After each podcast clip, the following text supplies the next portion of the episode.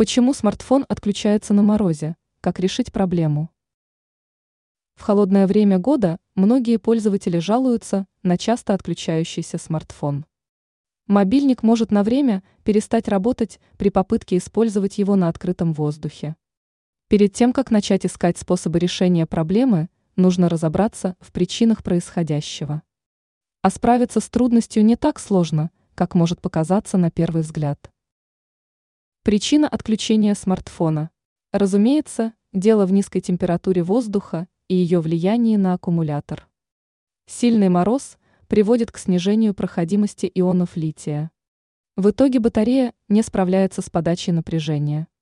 В итоге мобильное устройство попросту отключается, возвращаясь к жизни лишь после того, как владелец гаджета заходит в какое-нибудь здание.